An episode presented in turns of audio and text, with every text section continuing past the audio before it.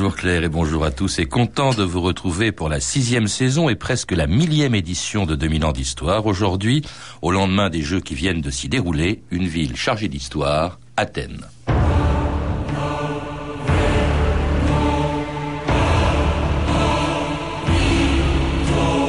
Athènes est un hôtel aux dieux, le plus beau piédestal sur lequel les siècles passés aient pu placer la statue de l'humanité.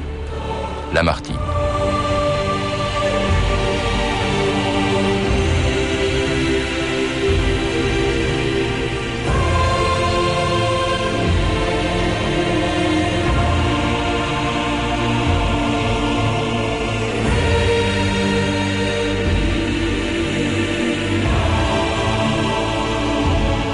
2000 ans d'histoire.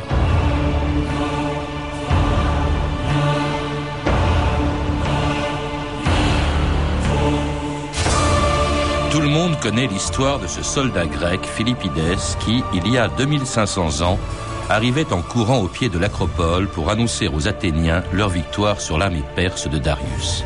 Hier, entre Marathon et Athènes, des athlètes venus du monde entier emprunter le même trajet que Philippides en pensant peut-être à ces mots de Mélina Mercouri qui lisait, qui lisait naguère en parlant de sa ville, à Athènes, le passé est sous nos pieds. Et c'est pourquoi pendant 17 jours, les derniers Jeux olympiques nous ont fait rêver. Depuis leur ouverture, au-delà des records et des médailles, ils nous ont rappelé l'histoire du pays où ils sont nés et de la ville qui, il y a 25 siècles, avait inventé la démocratie. France Inter, Fabien Rouchop, le 14 août 2004. Bonjour, la Grèce retrouve ses Jeux après 108 ans d'absence. Les Jeux Olympiques ont regagné hier leur terre natale. 10 000 athlètes ont défilé devant 70 000 spectateurs réunis dans le stade olympique d'Athènes lors d'une cérémonie d'ouverture époustouflante. Le récit de notre envoyé spécial Vanessa Descours. Les anneaux olympiques en feu, lévitant sur l'eau, le tour d'honneur et de bonheur savouré par des Grecs euphoriques, l'arrivée de la flamme dans le stade, frisant le délire. Mesdames et messieurs, ladies and gentlemen, the Olympic flame, la flamme olympique.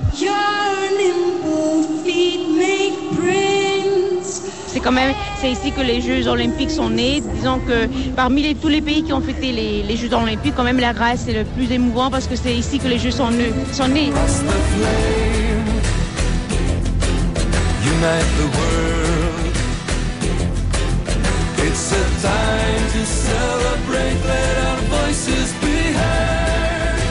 Marie-Thérèse Vernet-Stragiotti, bonjour. Alors c'était l'ouverture des Jeux Olympiques il y a un peu plus de, deux semaines, des Jeux historiques, non pas tellement à cause des résultats ou euh, des, performances ou des contre-performances des sportifs, mais surtout aussi à cause du lieu où ils se sont déroulés. C'est la Grèce où sont nés euh, les Jeux Olympiques, où ils ont été restaurés il y a un peu plus d'un siècle. Et puis c'est la ville, c'est Athènes qui, il y a 25 siècles, vous le rappelez dans un livre, a inventé au fond la première démocratie de l'histoire. C'est ça peut-être qui donnait à ces Jeux, je crois que vous y avez assisté, en tout cas vous avez assisté à la séance d'ouverture, bah, disons euh, quelque chose de plus émouvant peut-être que les jeux précédents.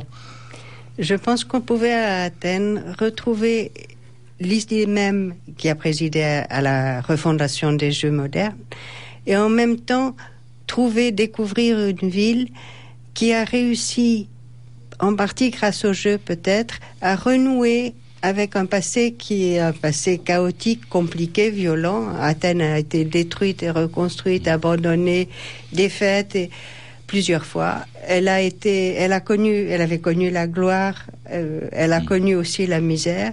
Elle a été euh, une ville abandonnée pendant longtemps et qui a repris vie un peu comme l'ouverture des Jeux montrait que les, une sorte de naissance dans l'ouverture. C'était la, renaissance des Jeux, c'était la renaissance aussi d'Athènes.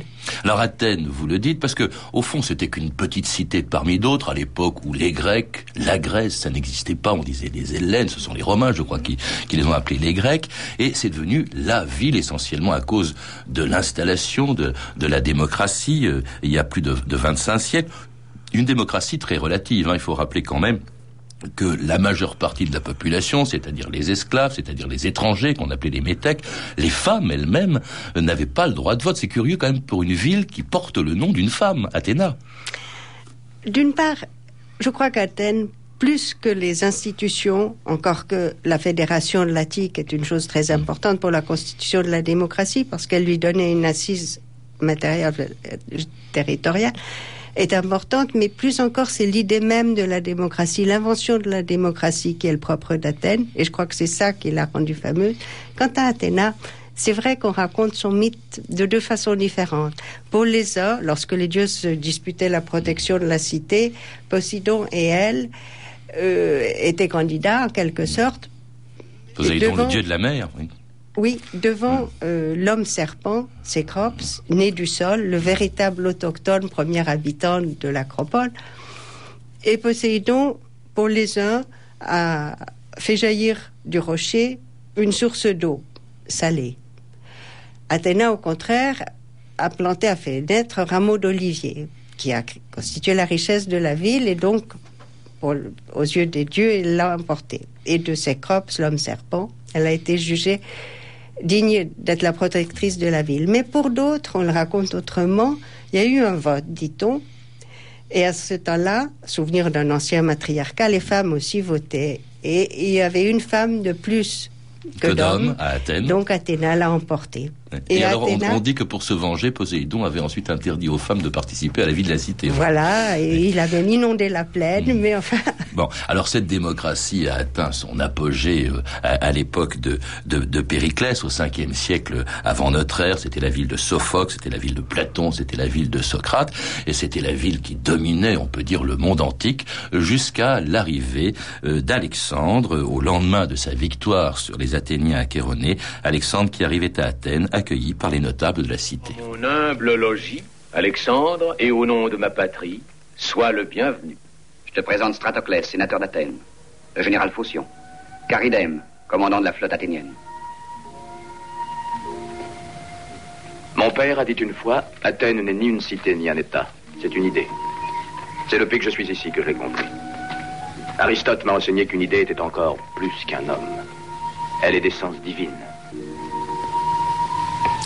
Alors c'était l'extrait d'un péplum de Robert Rossen avec Richard Burton dans le rôle d'Alexandre le Grand, euh, arrivant à Athènes après avoir battu justement les Athéniens euh, à Chéronée. C'était en 338 euh, avant notre ère. Et à partir de cette date, vous le rappelez, au fond commence la période la plus longue, mais la moins connue de l'histoire d'Athènes, Marie-Thérèse Vernet-Stragiotti, c'est-à-dire 22 siècles au fond pendant lesquels Athènes est redevenue un petit village, pas grand-chose, rien qu'une idée comme on vient de l'entendre et comme vous le disiez tout à l'heure une, idée, mais euh, ça signifie aussi que pendant plusieurs siècles, Athènes politiquement a été effacée, mais culturellement, elle a vaincu ses vainqueurs, non seulement parce qu'Alexandre a diffusé sa culture tout autour du bassin méditerranéen, mais les Romains ensuite, eux aussi, quelques siècles plus tard, diffuseront la culture hellénique.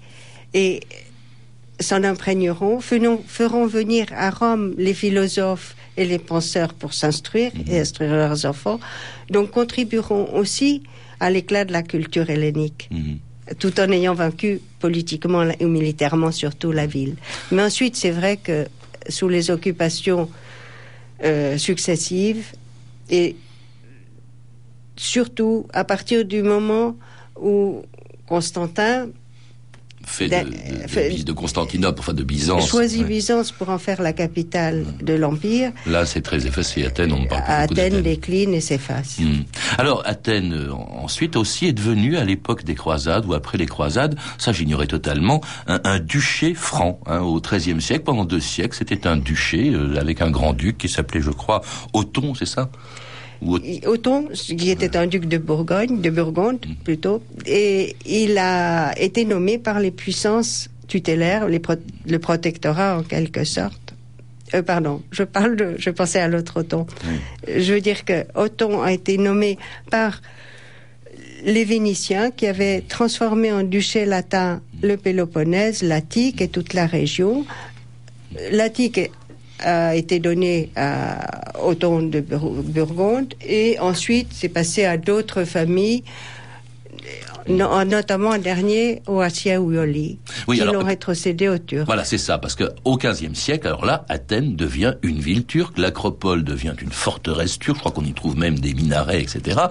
Euh, on ne parle plus d'Athènes pendant environ euh, quatre siècles. C'est d'ailleurs tellement une forteresse euh, défensive qu'elle a été bombardée par les Vénitiens euh, en, en 1600, un peu aux, aux alentours au XVIIe siècle, et c'est de là, d'ailleurs, c'est à ce moment-là que, effectivement, euh, le Parthénon, euh, etc., enfin un certain nombre de monuments de l'acropole, euh, qui étaient évidemment, euh, euh, qui marquaient la, grandeur d'Athènes, a, a été détruit. Morosini, qui était le commandant de la flotte vénitienne qui assiégeait les Turcs, a envoyé en effet un boulet, deux boulets, même un sur les propylées et l'autre sur le Parthénon, qui l'ont endommagé tel qu'on le voit aujourd'hui, pour tenter de reprendre la forteresse turque qui, eux, pensaient que jamais les Occidentaux, les Vénitiens, n'oseraient attaquer un lieu d'histoire et de religion. Ils avaient entreposé leur poudrière dans l'acropole. Et euh, ça a été un feu d'artifice, applaudi d'ailleurs par l'armée vénitienne. Ah bon? Eh ben, écoutez, ils détruisent donc, le- ils détruisent Athènes. Alors Athènes, qui n'est qu'une ville de l'Empire euh, ottoman, euh, lorsqu'en 1830, le soulèvement euh, de la Grèce euh, provoque son indépendance, Athènes devient alors la capitale justement de de, de la Grèce. Euh, à l'époque, Athènes, c'était 8 à, à 10 000 habitants à peine, mais euh, ça devient la capitale et du coup, on voit arriver une quantité de réfugiés. On y reviendra, qui vont en faire une ville importante et une ville qui sera à nouveau occupée, cette fois-ci beaucoup plus tard par les Allemands le 27 avril 1941. Ici, Radio Athènes encore libre. L'envahisseur rentre prudemment. La ville est déserte. Les maisons sont fermées. Bientôt, Radio Athènes sera allemande. Et c'était l'arrivée des Allemands à Athènes le 27 avril 1941 et le début d'une occupation qui a été terrible, Marie-Thérèse Vernet-Stragiotti. Elle a pour, été pour les Grecs en général, pour les Athéniens en. Dure, oui, pour Athènes, mais pour toute la Grèce, parce que très vite, la résistance a commencé. Dès le, dans la nuit du 30 au 31 mai déjà, deux jeunes enlevaient le drapeau nazi de l'acropole. 1941, ah oui. Oui, 41, pardon, et on peut considérer que ça a été déjà le point de départ de la résistance, d'une résistance dure qui a donné du fil à retordre à l'occupant et pour euh, couper l'herbe sous les pas des résistants, ils n'ont jamais hésité à brûler les villages, à tuer et déporter les gens, à interdire toute culture et même interdire la pêche. Donc les gens euh, n'avaient d'autre source que de se réfugier. Il y avait même peu de refuges à la campagne. Beaucoup ont, ont rejoint les villes où ils pouvaient peut-être un peu plus se cacher, mais où l'approvisionnement était Ah, Il y a une famine terrible Ben, dans toute la Grèce, d'ailleurs. le premier hiver a été affreux. Les gens sortant dans la rue trouvaient des cadavres, des gens morts de faim dans la nuit. Et ils ont ensuite eu quelques secours, mais euh, toute la période de l'occupation est restée épouvantable. Alors, vous parlez de résistance. En fait, il y a eu deux résistances. Il faut le rappeler, une résistance communiste proche de, de l'Union soviétique, ce qu'on appelait l'EAM, dont la branche armée s'appelait les LAS. Et puis alors, euh, à droite, une, une résistance soutenue notamment par l'Angleterre et plus tard par les États-Unis, qui s'appelait l'EDES. Et ces deux résistances vont s'affronter dès la libération de la Grèce en 1944, dans une guerre civile qui, qui prolonge au fond la guerre. C'était très éprouvant, toutes ces périodes, toutes les années, l'ensemble des années 40 pour les Grecs et les Athéniens. Mais la guerre civile n'était pas que civile, parce que euh, les intelligences anglaises et américaines ensuite, mais surtout au début anglaises, euh, avaient des contacts avec les deux mouvements. dire les services secrets. Oui. Ouais. Euh, les, L'intelligence service, par exemple. voilà, ce c'est-à-dire que, d'une part, l'EAM n'était pas un mouvement purement communiste, même s'il était d'obédience communiste, et se croyait, en tout cas au début, soutenu par Moscou. Mais euh, Les Américains sont intervenus, notamment, enfin, pour, pour justement empêcher ce qu'ils croyaient être ou ce qu'ils annonçaient comme un coup d'État communiste en Grèce, c'est ça? Oui, euh, on a toujours mis en avant la nécessité de prévenir un coup d'État communiste, mais la préparation de ce coup d'État n'a jamais été démontrée. D'autre part, lorsque on a, à la fin de la, de la guerre, demandé aux résistants de rendre leurs armes. Les Alliés ont commis la maladresse de leur demander de les rendre à ceux qui avaient été euh, les collaborateurs de l'occupant. C'était mal parti. Et donc la guerre civile est en même temps un peu une guerre étrangère. Et en tout cas, elle a laissé des traces très profondes, puisqu'on peut dire d'une certaine manière que 20 ans après, c'est en partie cette guerre civile et les règlements de compte entre résistants qui ont favorisé l'avènement dans la patrie de la démocratie, dans, le, dans la ville qu'il a inventée à Athènes, l'avènement de la dictature des colonels. La- Marie-Thérèse Vernet-Stragiotti. Oui, la chasse aux communistes, euh, aux gens qui étaient supposés proches d'eux, ou même à toute la gauche, ou aux intellectuels en général, n'a eu de cesse. Euh, à- les colonels ont pris le pouvoir dans la foulée En 67, oui. en 67, et ce n'est qu'en 74 que la situation est devenue un peu plus équilibrée. Oui, parce que les colonels vont interdire euh, beaucoup de choses, y compris les chansons d'une des figures les plus célèbres de la Grèce contemporaine, Mélina Mercouri, qui était à New York quand elle a appris l'installation de la dictature des colonels en 1967. C'est une dictature de Mickey Mouse qui font souffrir la Grèce par leurs bêtises. C'est des Mickey Mouse qui dirigent en ce moment avec des mitraillettes. Mais c'est pas possible qu'on nous demande encore un- un- une guerre civile. La Grèce a souffert terriblement il y a 20 ans. Et elle a prouvé toujours qu'elle était une nation très brave. Elle a donné la première victoire aux Alliés pendant la guerre. Et le monde, mais le monde libre et le monde qui croit à la démocratie doit craindre que le grec ne pourra pas euh, accepter cette dictature pendant longtemps.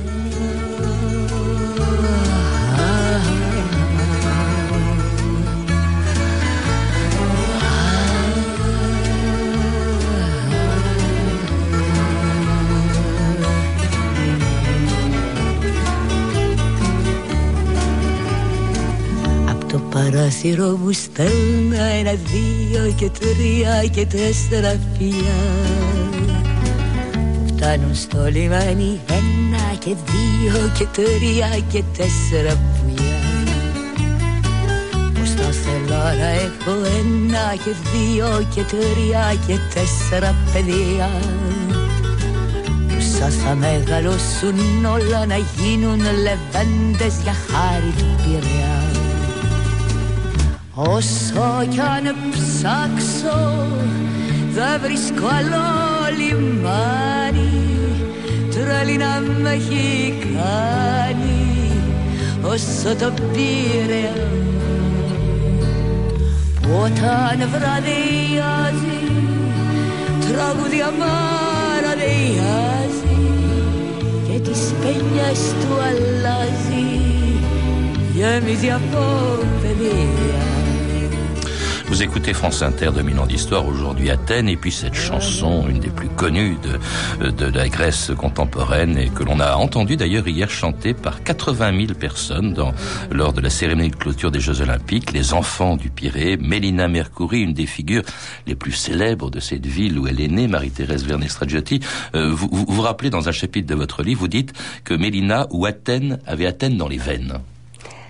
avait dans les veines à la fois Athènes et la politique, parce qu'elle était née dans la politique. Son grand-père a été maire d'Athènes pendant 30 ans. Son père était un résistant qui a été emprisonné. Elle-même ne se voyait pourtant pas du tout agir en politique. Et quand on l'écoute, on ne peut que comprendre qu'elle ait aimé la comédie, qu'elle ait eu envie d'être comédienne.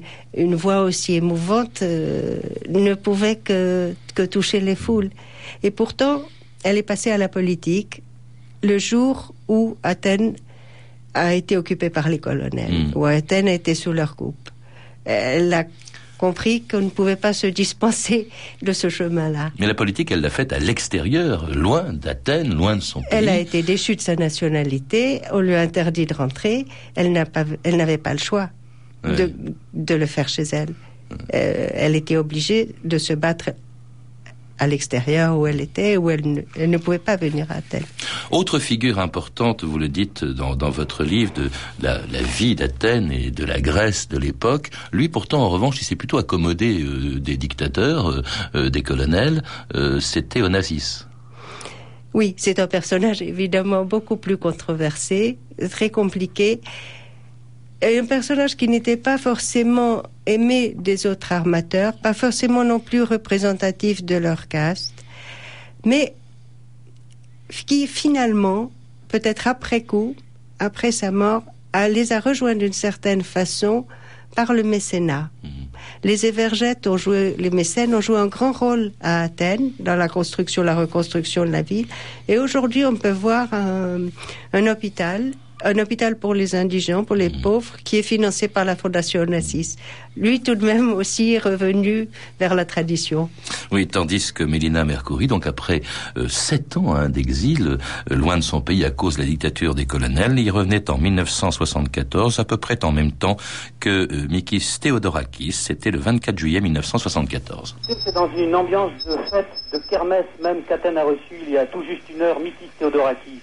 Le fils prodigue était de retour au pays et tout naturellement, pour l'accueillir, ce sont des milliers et des milliers d'Athéniens qui ont retrouvé les accents d'une marche composée par Théodorakis précisément.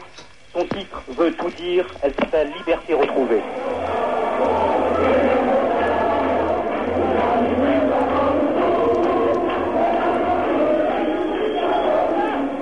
Pendant ce, temps, à Athènes, ce sont d'énormes manifestations qui se forment spontanément dans le centre de la ville. Comme on a connu le printemps de Lisbonne, on commence à percevoir l'été d'Athènes.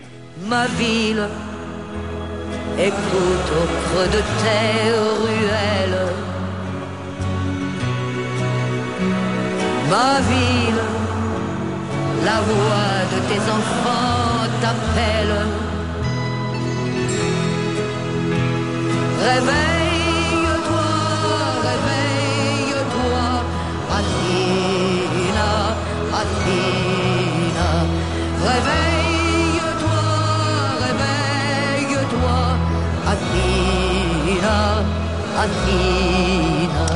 Et c'était encore Mélina Mercury, bien sûr, mais on ne s'en lasse pas avec Athènes, ma ville, une belle chanson que je connaissais pas.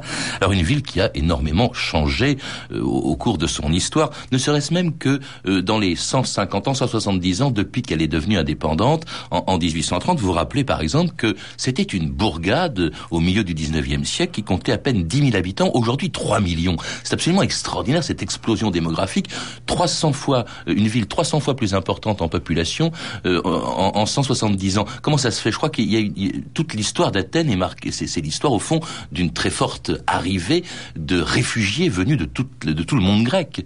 Athènes a toujours grandi par à coups brusques. Et l'afflux des réfugiés pendant la guerre n'était pas le premier. Un des plus importants, après la grande catastrophe qui a suivi l'invasion de la, Turquie d'aujourd'hui par les Grecs en 1922, Mmh. A été cet afflux, cet immense exode de populations qui ont dû quitter la Smyrne, euh, Izmir, Constantinople et toute euh, cette partie autrefois de culture grecque, oui. d'Asie mineure, et qui se sont réfugiés pour une bonne part à Athènes et au Pirée, même si nombreux aussi sont les gens qui ont été dans le nord. Là, c'était déjà un afflux absolument énorme. Euh, je crois que entre Athènes et le Pirée, ça devait faire euh, presque euh, le tiers de la population en plus mmh. d'un seul coup.